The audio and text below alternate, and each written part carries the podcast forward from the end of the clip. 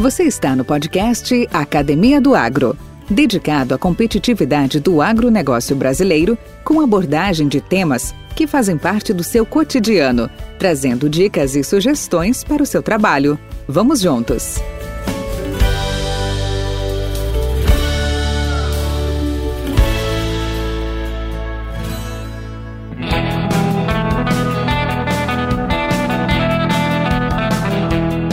Dos grandes desafios para o Brasil e para o mundo, dado o cenário futuro projetado, é de atender à demanda alimentar em quantidade e qualidade, produzindo mais e melhor, de maneira sustentável e responsável. Aqui no Brasil, o agronegócio é uma atividade próspera, favorecida por um clima diversificado, água e energia solar abundante. Nas últimas décadas, o setor viveu uma revolução e passou a incorporar tecnologias inovadoras e maquinário de ponta o que permitiu a expansão das fronteiras agrícolas e o aumento da produtividade. Esse sucesso não surgiu por acaso. É resultado de esforço grande e direto da resiliência do produtor rural. O agronegócio é um dos motores do crescimento econômico brasileiro e o pequeno produtor é um ator importante neste contexto. Apesar de terem uma participação muito pontual na pauta de exportações, os pequenos produtores rurais têm uma importância fundamental para a segurança alimentar da nossa população. De acordo com o Censo Agropecuário de 2017, existem cerca de 5 milhões de pequenas propriedades rurais no país, o que representa 77% dos empreendimentos voltados ao agronegócio. Esses agricultores se destacam principalmente pela produção de feijão, arroz, trigo, milho, mandioca, pela pecuária leiteira, criação de suínos, criação de aves, além de dominar segmentos como a produção de hortifruti. A agricultura familiar é decisiva no abastecimento interno e ganha expressão no desenvolvimento socioeconômico do país. Nosso convidado, o engenheiro agrônomo Nestor Guilherme Schneider, tem dedicado toda a sua vida aos pequenos produtores rurais, buscando aumentar o nível de produtividade das pequenas propriedades e elevando também os níveis de rentabilidade desses negócios, que são fundamentais para a sua região, para o seu estado e naturalmente para todo o país. Através do desenvolvimento desses agricultores com qualificação adequada e acesso a novas tecnologias, vem contribuindo para proporcionar ao trabalhador do meio rural ainda mais conhecimento e oferecer a esses profissionais uma vida ainda mais próspera. Podcast Academia do Agro. Olá, Nestor Schneider, bem-vindo à Academia do Agro. Tudo bem contigo? Tudo bem, bom dia. Para nós é uma alegria muito grande em falar com os senhores, né? Um grupo que tem tantas ligações com a gente, né? Foi importante na nossa vida. Muitas dessas pessoas eu, eu gosto, eu amo demais. Que bom, cara, que bom. A satisfação é toda nossa, Nestor, como eu já antecipei para ti. É uma honra tê-lo aqui também, por ser um, das, um, um, dos companheiros, um dos parceiros aí que, ombro a ombro, lado a lado, nos seguimos junto aí na evolução desse grande agronegócio, né? Assim, que hoje está está em bastante evidência. E para nós é ter uma visão maior, inclusive um pouco mais aprofundada, de um daqueles que trabalhou num dos segmentos que são, com certeza, em termos quantitativos, é os maiores do país. Hoje, o agronegócio diz tem mais ou menos 5 milhões e 700, 5 milhões e 800 mil famílias trabalhando no agronegócio. Mas com certeza, 5 milhões e 200, 5 milhões e 300 é de agricultura familiar, de pequenos produtores. E isso é, uma, é um exército, é uma turma muito grande que contribui para o crescimento desse grande agronegócio, como a gente fala. Então, Nestor, nós vamos, eu gostaria muito de trabalhar esse tema, eu sei que você tem muita coisa para nos contar. E para começar, eu queria saber, conhecer um pouco a sua história. Onde tudo começou? Bom, meu nome é Nestor Guilherme Schneider, eu sou nascido aqui em Teutônia, naquela época era Estrela, né? É, aos 15 anos perdi minha mãe, aí fui morar com meus avós, né? E a minha avó, uma pessoa muito fraternal, acredito que ali é, ela mudou essa minha vontade em conhecer e trabalhar melhor na pequena propriedade, né? Aí depois eu fui para Santa Cruz fazer o segundo grau, né? Onde também conheci pessoas fantásticas, uma família que me acolheu, né? E eu fiz segundo grau em Santa Cruz. Em 78 ingressei na faculdade. Em 82 me formei em Santa Maria como engenheiro agrônomo. Bacana. Dia 2 de agosto iniciei a trabalhar na Pioneer como ciência agrônomos uh, a princípio era para ser Paraná, mas a estrutura que a Pioneer tinha, esse agronômico, era o Toneto em Três Passos, o Mauro em Santa Catarina, no Paraná, no oeste, né? o Jasper em Ponta Grossa, e em Londrina, um menino que eu não lembro mais. Bom, como o Mauro tinha uma aproximação maior com o Chico Martini, de, uh, lá do, do, Paraná, ele foi para o Paraná e eu fiquei em Santa Catarina. Então, dia 2 de agosto, eu fui trabalhar na Pioneer, contratado pelo amigo Alceu Becker, pessoas que me ensinaram muito, aprendi muito com o seu Mariana, a dona Anne, foram importantes, né? Então, em Chapecó, foi um lugar que realmente parece o destino queria, porque é um marinho muito importante em termos de minifúndio, né? E, e para quem vinha de uma faculdade, né? E com algumas convicções sociais, políticas, trabalhar no oeste catarinense, numa região minifundiária como aquela, e a minha cultura do milho fazia parte, visto que aqui em outras regiões o milho não era tão plantado, fui no lugar certo, no momento certo da minha vida, né? Aquela região foi importante, aquele trabalho foi muito importante porque a Pioneer já tinha naquela época iniciado uma visão de trabalho de tecnologia, né? Então nós basicamente trabalhávamos em prol da tecnologia da cultura do milho. Isso foi uma coisa muito, muito interessante que nos motivou muito. E já que ela vinha, o oeste catarinense, a Pioneer surgiu aqui no Brasil, se, se o Mariano, os mais antigos vão se lembrar, com o X309, que foi o precoce mais baixinho, grão dentado. Logo depois veio o X307, né? E esses milhos grão dentado, importante para aquela região de silvicultura. Como não tinha muita relação com a empresa, Estados Unidos, os, os americanos decidiram que queriam mudar, já que o, o mundo queria grão flint, flint, grão duro, né? Então entraram com 6874, 6877, que foi um colapso em venda no Oeste Catarinense. Por quê? Porque naquela época não tinha uma estrutura de integração que nem hoje. A, a silvicultura era basicamente na propriedade e as porcas eram alimentadas em espiga, não era só que nem hoje, é uma estrutura diferente, né? Na, na, na, a cultura do milho era basicamente em espiga, né? Por isso depois se desenvolveu o paiol Chapecó, e aí de uma hora para outra saíram de grão dentado para grão totalmente duro. Então decaiu a nossa venda. Aí nós fomos contratados para reverter esse quadro. Né? De que maneira reverter? Com trabalho. E a gente né, se caracterizou, então, naquela época, por muita lavoura demonstrativa, onde nós demonstrávamos o espaçamento, densidade, visto que o minifúndio plantava com saraquá 5, é, 3 a 4 gramas por cova e muitas vezes 50, 60 centímetros entre linhas, né? Ah, entre linhas, entre plantas, né? Então, o que, que nós fazíamos? Não era que nem hoje marcar um, uma lavoura demonstrativa. Muitas vezes tu, tu, tu fazia o contato e um veio de X dias para lá, até o telefone, e muitas vezes não existia naquela época, né? Então, o que acontecia? Então, a gente ia marcar o produtor em setembro, fazer a lavoura demonstrativa, chegávamos na propriedade dele, ele parava, estava plantando, e nós abríamos uma, uma verga boi, botava adubo, linha, e fechávamos e plantávamos grão pingadinho, né? De, é, 20 centímetros, pensando em 50 mil plantas por hectare, né? Os quando davam risada, né? Para, você quer... Aí dava uma espiguinha pequena, não tão pequena, não estava tão grande que nem as outras, mas só que depois no dia de campo, a gente fazia colheita, colhia manual, colhia espiga, botava no monte, Aí a gente colhia a lavoura dele. E a nossa, a nossa tinha, então, uma dúvida de certo, né? Uma ureia, já que existia um questionamento da ureia, né? E se ele tivesse acesso a esterco, né? Então, ali nós começamos um trabalho uh, agronômico e, para mim, era uma coisa muito legal, né? Eu te imagino profissionalmente fazer esse trabalho e a exigência de venda não era tanto naquela época, né? Claro que, eh, então, a gente tem um momento muito bom época da Pioneer, né? E a Pioneer também queria se reinventar. O Mariano, o seu Mariano era um visionário, né? Então, eu, eh, ele sempre era agradável, ele foi muito legal.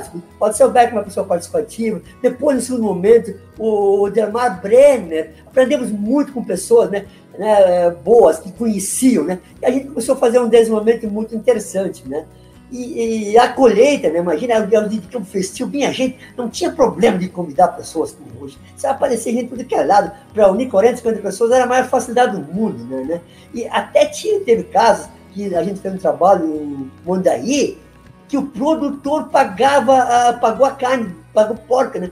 Eu pensei, de daqui a pouco apareceram 200 agricultores, né? E, eu, no caso da, da Pioneira, ia pagar cerveja, né? Não podia, né? Então tinha que dar um jeito de nota, né? Cara, mas isso era. E eles gostavam, né? Em alemão diziam, mas quem tu é? Sou Schneider, fui de. Isso eles gostavam, que era uma colônia alemã italiana, né? Então eu era da colônia antiga. E, obviamente, os avós, os pais deles vieram daqui. Então eu já tinha facilidade, dava umas atiradas em alemão, logo aprendi a dar umas atiradas em italiano. Cara, então isso foi, foi um momento muito interessante, muito legal, esse meu, esse meu período em Chapecó. Para tu teres uma ideia, os híbridos que nós trabalhávamos naquela X67, 515, né, que era o mercado para farinha, né, 6872, que foi um milho diferenciado, 6875, 6875, para aquela época de mercado, os milhos nesse porte, nessa qualidade, nesse perfil de grão, foi uma mudança muito legal. Foram milhos que realmente afirmaram, naquela época, pioneiro nesse mercado, híbridos com maior potencial, com maior tecnologia. Né? O 6836, então, esses híbridos interessantes que que afirmaram a pioneira naquela região. Podcast Academia do Agro. Buenas, em 91, por questões políticas, sociais, eu tinha casado com o menino aqui do Sul, surgiu uma oportunidade de trabalhar na cooperativa Languiru. Eu sentia sonho, é, Languiru para nós aqui, cooperativa é uma coisa muito forte, é, é, é, é quase que nem religião. Todos os meus uh, familiares convivem, eram sócios, é, o meu avô era líder. Com, de, de, de, então, é, é, foi mais uma própria. Eu abdiquei de questão financeira, porque ganhar muito mais como pioneiro, né? O, outra coisa que eu esqueci de mencionar agora foi na época do pulo da pioneira nossa, a Pioneer mudou a forma de trabalhar naqueles anos. De que maneira?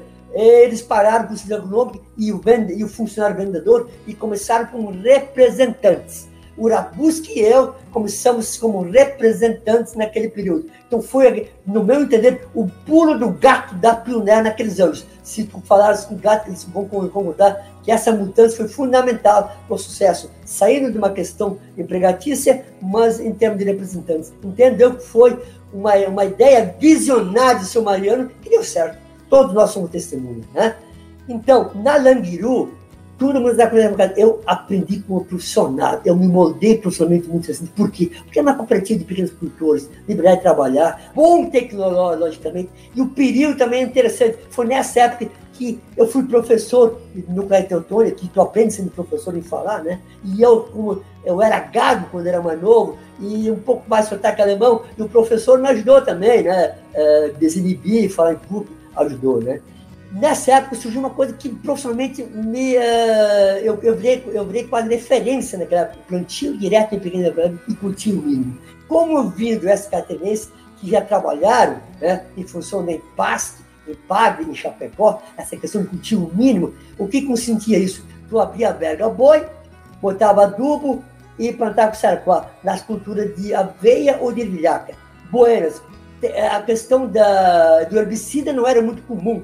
O início do plantio direto que surgiu era numa aplicação sequencial com gramoxina. Como é que nós íamos a gramoxina no minifúndio que é nosso, né? Então a gente fazia de uma forma rudimentar, abria a verga boi e se a vica brotasse, o clone lá com força cortava. Assim como sendo cultivo mínimo no plantio direto é, nesse minifúndio com o projeto acidentado.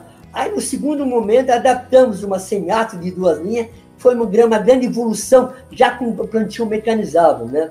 Também naquele período a gente eh, tinha problemas de seca seguida, então a gente também criou uma associação de irrigação, foi importante naquela época, é, onde nós irrigávamos lavoura de milho, criamos um recurso. No período que eu também, pela Languiru, eu era fiscal do Proagro, naquela época de financiamento agrícola, tudo inovação a gente fez naquela época. Então, isso profissionalmente fez importante para que eu pudesse, no futuro momento, é, realizar um trabalho melhor na Pioneer. Buenas. Em 91, nós voltamos como funcionário, como representante da Pioneer nessa região, juntamente com a Taquari e com a região da, da Serra, uma região que vendíamos pouca semente, mas de grande potencial. Essa região de Nova Petrópolis, região de Carlos Barbosa, e uma região que começou a estourar o milho, São de Paulo. Então, foi eu vi nessa fase que foi muito importante. Foi, aí nós começamos com as áreas Apolo, né? E foi uma coisa muito boa, criado para tentar mostrar a tecnologia, né? Então, entendo eu que a Pioneer sempre se caracterizou pelo trabalho, né? Então, isso fez com que a gente gostasse. Nas áreas polo foi uma coisa muito boa. Nós plantávamos alfafa, é, pipoca, é, milho doce. E aí, nessas áreas polo, a gente se ajudava. Né? Quando eu fazia aqui, os representantes de outra região vinham ajudar. Quando fazia na região da Bela, eu ia lá, do, do Estela também. Então, a gente tu, é, sabe dessa eleição, né? E foi uma ideia muito boa e, eh, do Peixoto. Eu acho que o, o Itapô não estava, não estava não. No começo foi mais do Peixoto, essa ideia do, da, da Arapolo. Isso isso foi uma coisa muito importante na época, né? É, que, que o, o, nosso amigo Busanello era, era o gerente naquela época, né? E aí o que aconteceu nessa da Arapolo, quem era escolhido para falar nessas, eh, nessas atividades, nessas culturas um pouco mais emblemáticas, alfafa, solo, que era mais questionável, e eu falava, mas isso era bom, isso eu aprendi. Então, sempre, em todas as Arapolo, eh, quem falava em alfafa, aí era uma cultura né, que eu realmente eu também vendia bem alfafa, dessa região do Bom Princípio, a semente, a, a Flórida, se não me engano, a né? Uma semente interessante. Milho doce também, nós tínhamos, que eu vendia semente para hoje em São Francisco do Caí, né? Então foi, foram atividades que a gente aprendeu muito naquela época. Né? Foi um período muito bom de, de 91. Ah, e outra inovação que a gente fez naquela época também, né? Bom, então, então eu acho que agora, eh, em termos de apresentação, e aí e no, e no segundo momento eu me aposentei da Pioneer, né? Aí minha esposa ia começar uma loja de vinhos, e aí eu também estudei como sommelier, aí comecei a gostar de vinho. Quando eu me preparava para trabalhar na Casa Valduga como sommelier, surgiu o Álvaro, uma amizade antiga, e aí nós começamos a se divertir na Casa Bless. Hoje o Álvaro e eu se divertimos trabalhando na Casa Bless, uma empresa laica, que não, que não, que não, é, não, não é tão exigente aqui. Então, realmente, eu estou trabalhando feliz da vida. Né? Eu, eu, Nestor, é uma pergunta que eu queria te fazer. A pandemia fez o mundo pensar melhor na alimentação e qualidade dos alimentos. O Brasil não só conseguiu manter, mas aumentou sua produção e não parou durante todo esse período. Com o setor e todos que nele trabalham dando o seu melhor para não faltar alimentos. É fato. Pois bem, diante desse cenário e daqui para frente, quais seriam os grandes desafios para o pequeno produtor rural? Entendo que a nossa região aqui ela se caracteriza por uh, duas, uh, duas realidades. Né? A região dos, dos italianos, né? a região uh, da Serra, uh, Casa para cima, Nova Roma, Flores da Cunha, é, Farroupilha, Caxias, eles têm um minifúndio muito diversificado em termos de fruticultura, né? É o, é o berço do, do, nosso vinho, né? Em, em hortaliças, um bom padrão de vida, né? A cultura permanente e a, e, e a horticultura agrega valor em áreas pequenas, né? Do diário. Bom, uhum. O restante da região, o Alto Taquari, que a gente vê no da semente hoje, ela se caracterizou por um minifúndio calcado em quatro coisas, né? Cultura do milho, leite, suinicultura e avicultura. Né?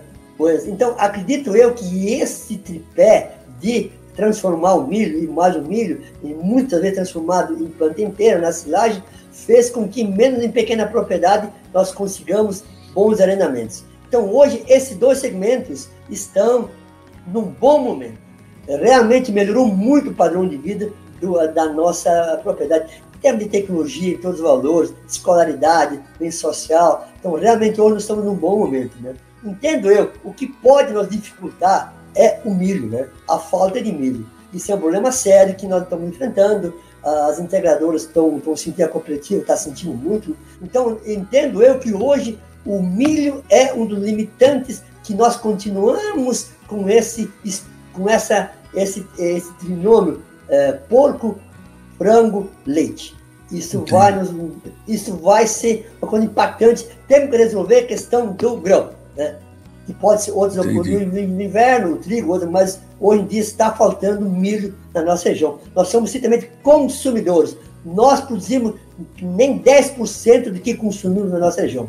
Nós compramos 90% do que é consumido. Aqui tem, tem muitas empresas de iração, integradoras, né? além de Irua Cozoé, a Santa Clara, são empresas grandíssimas, né? que têm uma dependência muito grande do milho. Então, Sim. hoje o milho é, temos que resolver, resolver ou essa questão tem que ser é, vista. Podcast Academia do Agro. Nestor, é, você rapidamente, logicamente, passou. É, fez, nós fizemos uma viagem no tempo aí da sua história, da sua trajetória. Qual foi o pior momento nesta sua jornada profissional? E o principal, e o principal, como é que você superou este momento? Eu, eu, eu acho assim, o que, o que, me, o, o, que, o que me machucou um pouco foi quando eu trabalhava na Pioneer, eu sempre tra trabalhei em alguns mercados alternativos. De que maneira? O mercado do milho verde, o 32, 32 representava 30%, eu vendia 5 mil sacos de 32, 32 né, para milho verde. Né?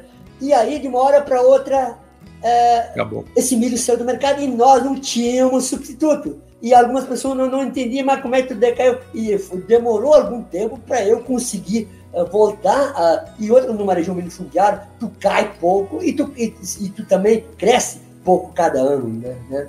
Então, essa profissionalmente foi, quem sabe, a fase mais emblemática com a perca do 32, 32, porque nós não tínhamos outro milho que substituísse ele nesse mercado de milho verde. Né?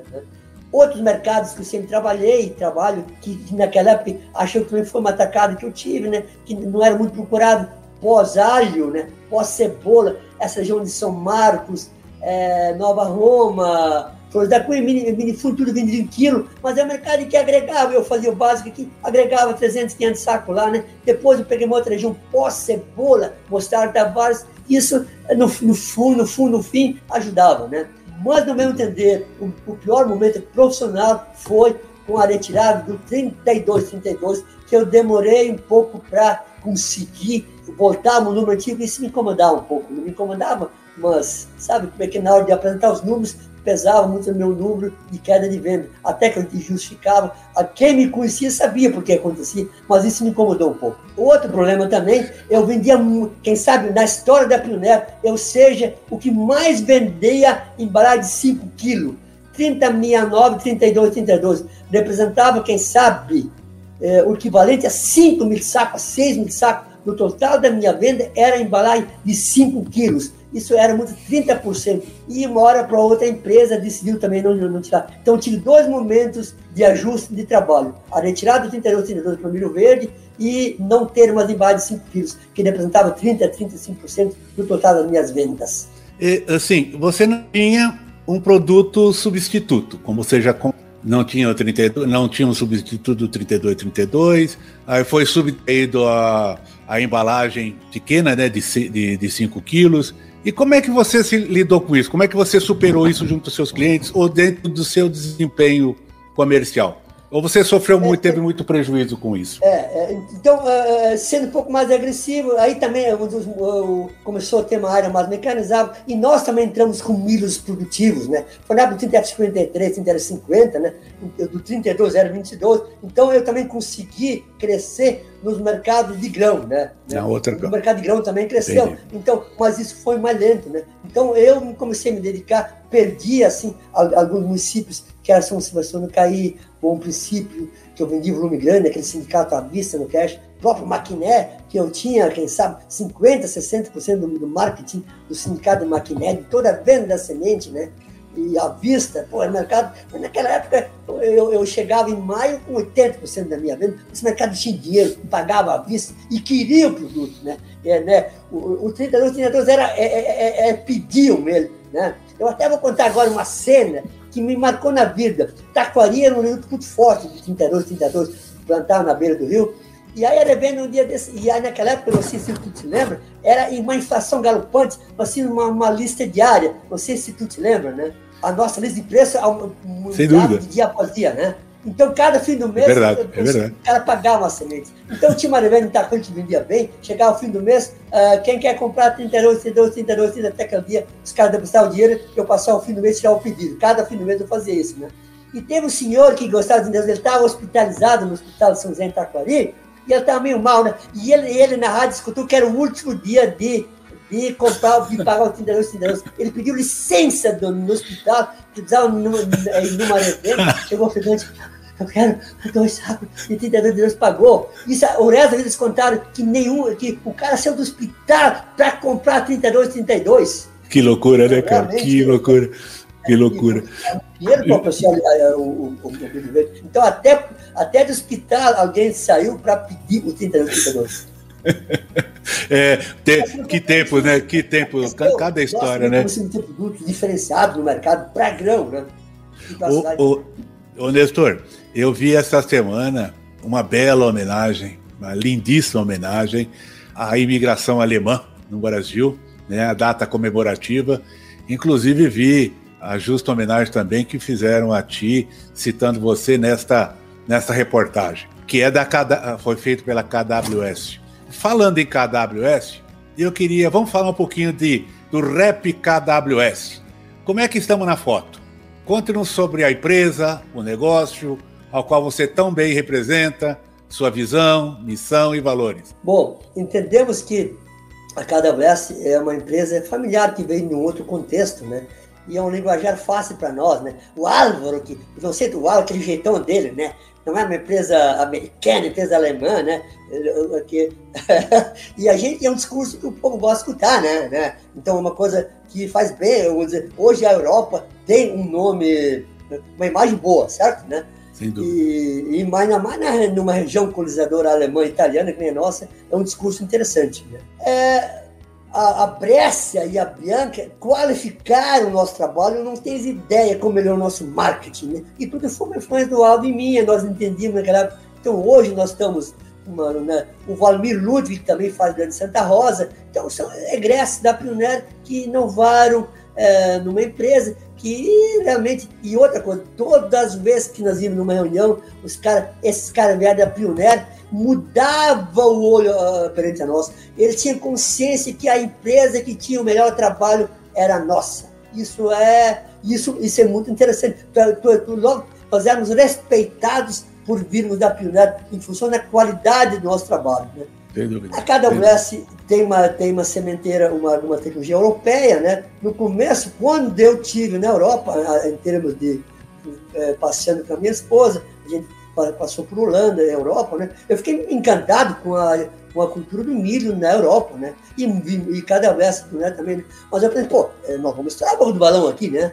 e aí não aconteceu bem. Aí realmente essas variedades, no começo, sentimos aqui, né? Ela vinha de algumas variedades da Grosseria, da Riber, né? E as, e as variedades alemãs sentiam problema de, de, de, doença. Mas aí hoje estamos equilibrados, que eles conseguiram pegar a atacada da vez, cruzar Lima, Peru, dando uma tropicalidade. Então hoje nós temos variedades, o 9606, que é um milho muito interessante, que tem sangue europeu e sangue tropical, né? O 9300 é, o e eu tínhamos bem claro isso, que nós não ia ser no primeiro ano, nem no segundo, nem no terceiro. Como nós vimos também nesse mesmo ritmo de é, trabalho, na pioneira de crescimento de vendas, nós aqui demorou um pouco mais porque nós ah, teve um outro produto que não foi muito bem, aí a gente se, prejudicou um pouco, né? Mas hoje nós estamos num bom momento, com dois híbridos muito interessantes, né?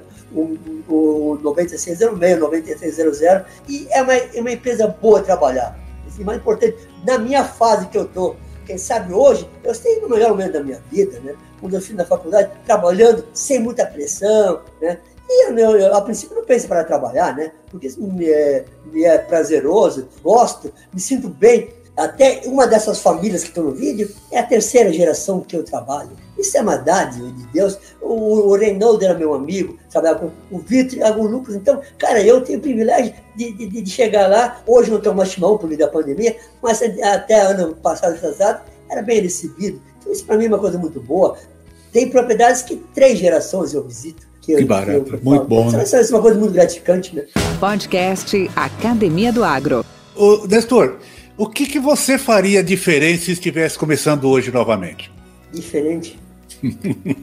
pois é, olha, não sei. Você ia, é, ser, jogar, você ia ser zagueiro do Grêmio? Não, não, assim? não. não, eu continuo jogando futebol amador. É, quem sabe no começo da minha profissional, eu de vez em quando eu, eu, eu, eu bati de frente muito com algumas ideias minhas. Né? Hoje eu ia ser mais cauteloso, eu não ia me expor assim em algumas coisas. Quem sabe isso, né? É, é, um pouco do guri novo, né?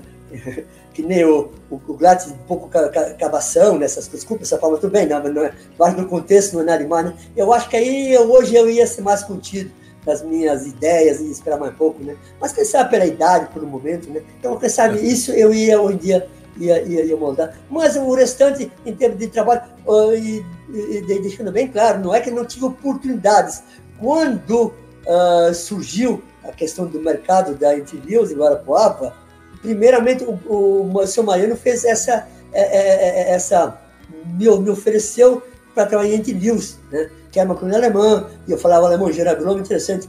Mas aí, ah, estou bem aqui, estou gostando. Eu via futuro nessa minha, nessa minha empreitada aqui no Sul, que, que eu sempre esqueço, nunca esqueço o Daniel, a cultura do milho em função do plantio direto. Porque quando o Guerque começou em Cruz Alta, aí em Catarina, não se para nada de milho. O Guerque vendia muito pouco. E o Delmar sempre dizia: o milho vai vir para essa por causa do plantio direto. E eu, e botei isso na cabeça. Né? Então eu digo: não, eu vou ficar aqui lá para ali pode, pode ser bom também. Aí foi um baita profissional também, o Roberto Prentes, não sei, né, que foi para News e fez um sucesso muito grande lá também, profissional de alto gabarito.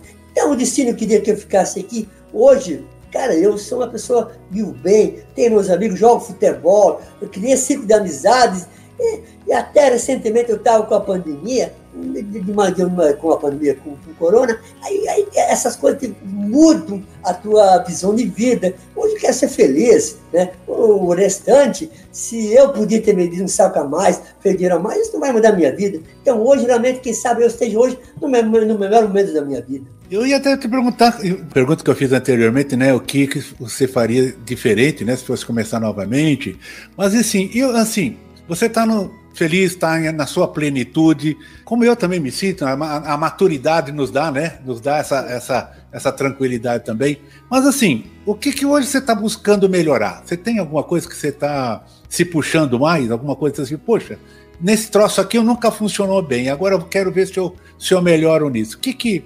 Tem, tem alguma coisa que você está se puxando a mais? Tenho porque é, é, eu acho que é, em, em tudo a vida tu, é, tu, tu és orientada, né?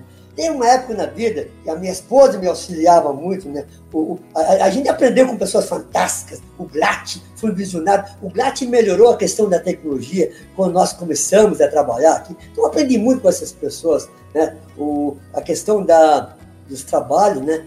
Então, o que eu penso assim hoje, é, o que eu poderia melhorar, melhorar o que eu penso assim, eu sou muito mais pelo amplo, e hoje eu vi que também quero dominar esse meu sonho.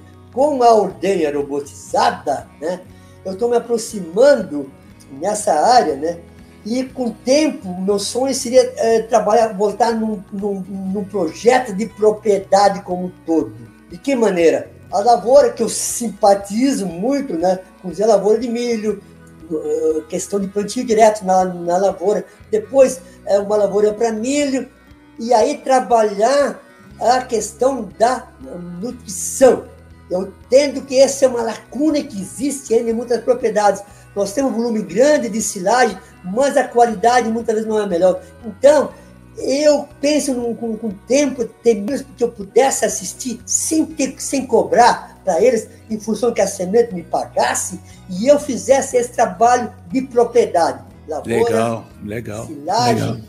Uhum. nutrição, e que realmente entendo essa é uma lacuna que nós tenhamos, se faz muita silagem, a aração é dada de uma forma muitas vezes não tão correta. Então, esse seria meu sonho, que eu conseguisse, seria assim, um ápice da minha atividade profissional, em propriedade se sonhar que um dia desses eu ia trabalhar numa ordenha robotizada, com vacas confinadas, fiscal, isso é uh, há 36 anos atrás que você trabalha, isso é uma coisa quase. É utópica, é então, verdade. Eu tive esse privilégio como, como profissional, né? Imagina, são há poucos na vida vão fazer o que eu fiz na vida. Nós, não eu sou eu, né? Mas eu, questão de, de, de primeira propriedade, ou seja, primeiro tecnologia. Então, eu vivenciei essa fase, vivenciei o da silagem, eu comecei a ser criticada a silagem, hoje em dia ninguém fala mais silagem, hoje, por exemplo, no município de Westfália, tem uma, um, um produto que não planta mais, planta para não para silagem, então, então, a nossa área de milho é 70% para silagem, praticamente. Então, a gente vivenciou esse avanço da silagem. Também. Entendi, é, entendi. Com, com pouco. E a transgenia também, outra coisa que no começo é criticada, elogiada,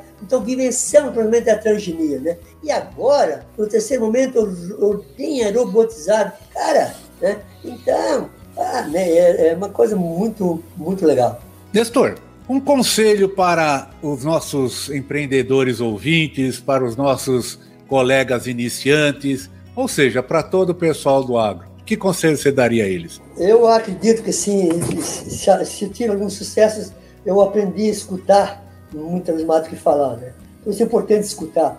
Então, é, que, tu, que a gente consiga melhorar as coisas partindo do princípio do produtor, não tentando vir com o de cima para baixo. E isso foi muito interessante. O Glatz tem essa visão, o Peixoto tem. Então a gente aprendeu isso muito, escutando a verdade e mudando as coisas. Então eu acho sempre humildade, né? Qualquer setor, e ainda mais numa região de pequenos agricultores, todo mundo tem um pouco mais de dificuldade, questão de topografia, escutar, né? e fazer a coisa que tu gosta, com amor. Se tu fizer a coisa e se tu tem é, um equilíbrio entre família, escolaridade e trabalho, a coisa vai dar certo. Né? Então isso ajuda, fazer o que tu ama, o que tu gosta, tu ser feliz, e aí as pessoas sentem sentir, né? E ser honesto, né? Ser honesto, não tentar uh, impor coisas que tu não acreditas, né? Isso é muito importante, a honestidade. As pessoas vão começar a confiar em ti também, né? Quando eles notam o tempo que tu está sendo honesto com eles, né? De vez em quando diz não, sim. Então eu acho que essa, esse tripé é interessante. Podcast Academia do Agro. Nestor, como é que as pessoas podem entrar em contato com você? Meu e-mail é palhaplan.gmail.com Beleza. Porque palhaplan faz parte da minha vida, o plantio direto, a cultura do milho. Então, além disso, eu sou sentimental, eu, eu ajo por razões, né? E entrou vinho na minha vida. Então, eu sou apaixonado pelo milho, pelo plantio direto. E agora o vinho para enriquecer minha alma. Muito bom, Nestor. Ah, o meu telefone é 51999956476. Beleza. Nestor, obrigado pela sua participação. Foi muito prazeroso conversar contigo e estamos aqui à sua disposição. E a academia sempre estará aberta para ti, para, para seus colegas, para seus pensamentos e que aí a gente tenha a oportunidade de estar novamente juntos. Eu quero, assim, agora terminar uh, segmentando verbalmente algumas, duas propriedades, podia citar outras, que aparecem no vídeo, que a gente visita há vários anos, né? que fizemos já, uh, nós chamamos de patinete, e eu trabalho de anos. Né? Uma das propriedades, ela tem 6,5 hectares, agora rendeu 5. Ele produz todas as culturas basicamente e vende, a família envolvida consegue ter uma receita líquida de 20 mil por mês. 20 mil líquido uma propriedade com 6,5 hectares e mais 5 arenas de 11 hectares.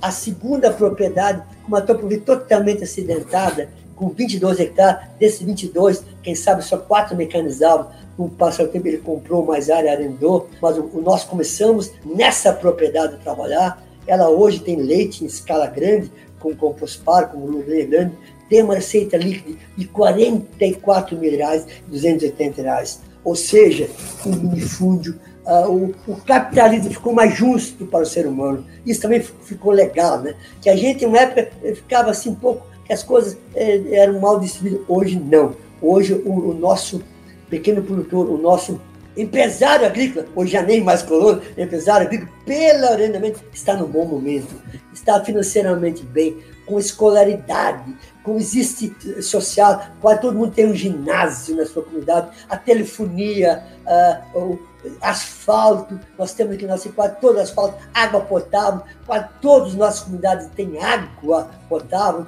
telefonia, isso também de nada adianta nós termos um crescimento uh, financeiro ou de, de vendas e não aliado ao bem-estar. Hoje não. Quando eu comecei a trabalhar eh, nessas regiões, ao eu ir jogar o meu veterano de futebol, eu me sentia uh, não superior, mas eu não estava financeiramente. O meu carro era o melhor dos outros, né? Não querendo aparecer. Hoje não. Hoje nós estamos de igual para igual tomando cerveja. Então, 20 anos realmente melhorou. Isso é uma alegria, porque a gente não ia se sentir bem se tu estaria numa questão diferenciada financeira. Então, hoje, estou assim, não terminando minha vida profissional, mas todo momento, se eu olho para trás, isso me deixa feliz, isso me deixa alegre, que a gente foi propulsor, ajudou muitas ajudou, ou que as pessoas se ajudaram e venceram na vida. E nós fizemos parte da história deles. Isso não tem ele pague. Então hoje, Nestor Guilherme Schneider, o alemãozinho da Boa Vista, lascadão, com comissões loucas da vida, e que eu devo muito a pioneira, que eles me moldaram, que me ajudaram, que eu vi que assim não podia continuar. E eu cheguei num patamar de vida muito interessante, muito feliz. Muito obrigado. Grande Nestor, muito obrigado por, por esse testemunho, pela sua espontaneidade, pela sua sinceridade e principalmente pela sua vitalidade, né? Em termos de acreditar, ter fé naquilo que fez, naquilo que faz e muito mais né, naquilo que você fará. Obrigado pela, por essa oportunidade e esperamos nos encontrar em breve. Um abraço. Muito, muito obrigado, um abraço. Mentes brilhantes incentivam outras. Crônicas do Agro. Com seus especialistas e líderes comentando, opinando e analisando diversos assuntos através da sua ótica e de sua experiência. Seja você o fator multiplicador. Boas práticas. Boas ideias.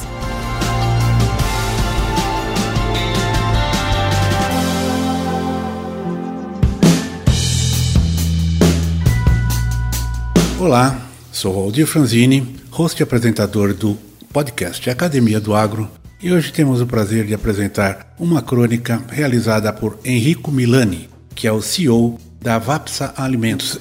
A Vapsa Alimentos é uma pioneira e referência em alimentos cozidos a vapor e embalados a vácuo, proporcionando alimentação saudável, prática e segura. E seu artigo é uma homenagem ao Dia do Agricultor, nominado Parabéns aos responsáveis pela economia e pela alimentação do brasileiro. Crônicas do Agro. Anualmente, o Dia do Agricultor é celebrado em 28 de julho, data que homenageia os profissionais envolvidos em uma imensa cadeia que vai desde a concepção e o cultivo de produtos da terra até a participação na sustentação econômica de um país. Coincidentemente, o número 28 é quase a porcentagem que o agronegócio representou para o PIB, Produto Interno Bruto do Brasil, em 2020. Do modo preciso, a participação do setor foi de 26,6% de toda a soma de bens e serviços produzidos na economia do país. Em comparação com 2019, o agronegócio avançou 24,31% e chegou a quase 2 trilhões de reais, enquanto o valor total nacional foi de 7,45 trilhões de reais. Os dados foram calculados pelo Centro de Estudos Avançados em Economia Aplicada, o CPEA, da Exalc USP, em parceria com a Confederação da Agricultura e Pecuária do Brasil, a CNA.